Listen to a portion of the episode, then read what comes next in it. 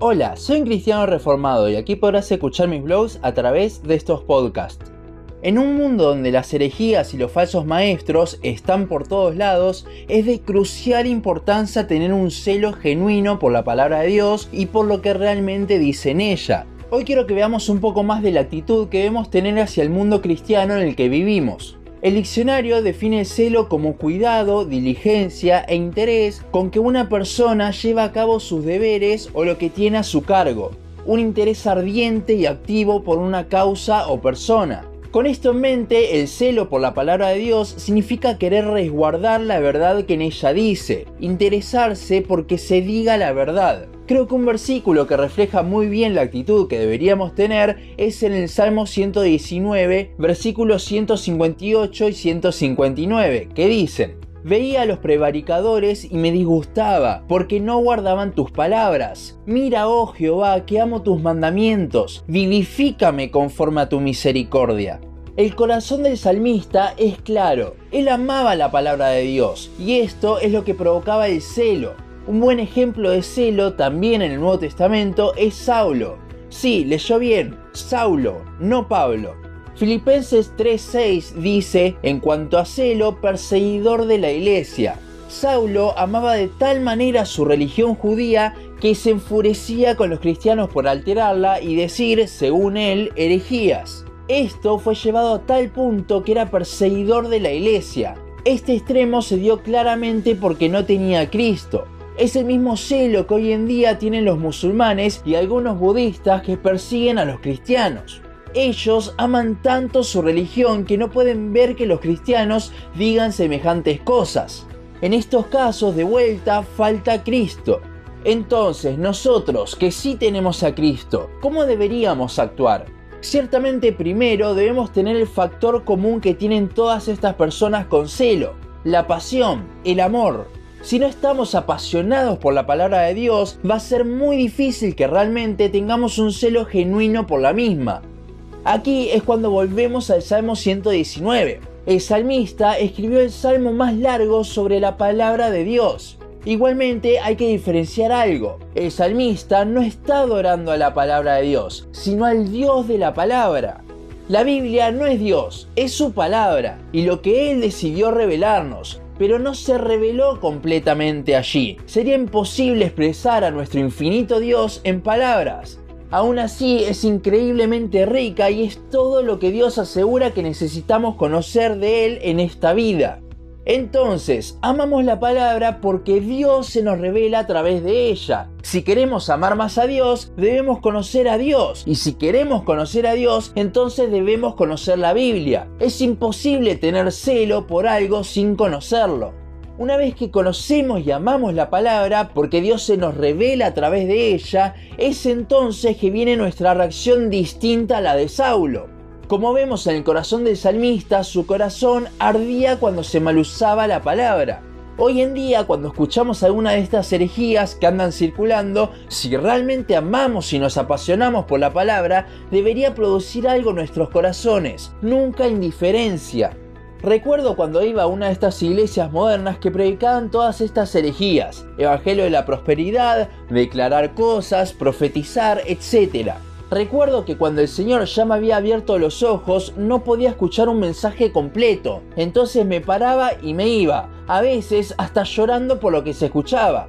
Pero este sentimiento no solo venía por lo que mis oídos escuchaban en ese mensaje, sino que también venía por lo que mis ojos veían. Una iglesia repleta tragándose las mentiras de ese pastor entre comillas. El celo por la verdad, por la palabra de Dios, debe estar sí o sí acompañado por compasión. Compasión no tanto por los falsos maestros. De hecho, los apóstoles no paraban de denunciarlos en sus cartas y de anunciarles su futuro de perdición, aunque al hacer esto también había algo de compasión, sino que hablamos de compasión por las personas que los siguen. Mismo Jesús hizo esto. A los fariseos los reprendió una y otra vez, pero por el resto tenía compasión. De hecho, cuando llegó Nicodemo con dudas acerca de lo que enseñaban los fariseos, Cristo no lo reprendió, sino que le mostró la verdad y enunció el versículo más conocido de la Biblia, Juan 3:16. Esto es lo que nos diferencia de Saulo, de los musulmanes, etc. Estos, por el celo a su religión, salían a matar a los que seguían otras cosas, pero nosotros, a los que siguen estas cosas, debemos verlos con compasión y mostrarles la verdad. Muchas veces nos concentramos tanto en la sana doctrina que vemos con rechazo a los pentecostales, los carismáticos u otras denominaciones. Si usted hace esto, déjeme decirle que lo que tiene no es celo por la verdad, sino orgullo, que se gloría en tener la verdad. Cuando ni siquiera fue usted quien se abrió los ojos, fue Dios. Si usted realmente tiene celo por la verdad, por la palabra de Dios, va a ver a estas personas con compasión, queriéndolos alejar de todas estas falsas enseñanzas y atraerlos a la verdadera doctrina. Es lo que Judas marca en su carta. Comienza con contender ardientemente por la fe, expone a los falsos maestros y cierra el tema hablando de que a los que dudan los rescatemos. Ahora, si volvemos a ver la definición de celo, dice que es un interés ardiente y activo, no es pasivo. El celo es algo que nos quema por dentro y ante eso no nos quedamos pasivos, sino que actuamos. De hecho, tanto la palabra en el latín como en el griego habla de que es algo que hierve, un ardor. Cuando vemos que la palabra se utiliza de una forma errada, ¿nos provoca algo o somos indiferentes? Y si nos provoca, ¿estamos haciendo algo al respecto? ¿Estamos contendiendo ardientemente por la fe?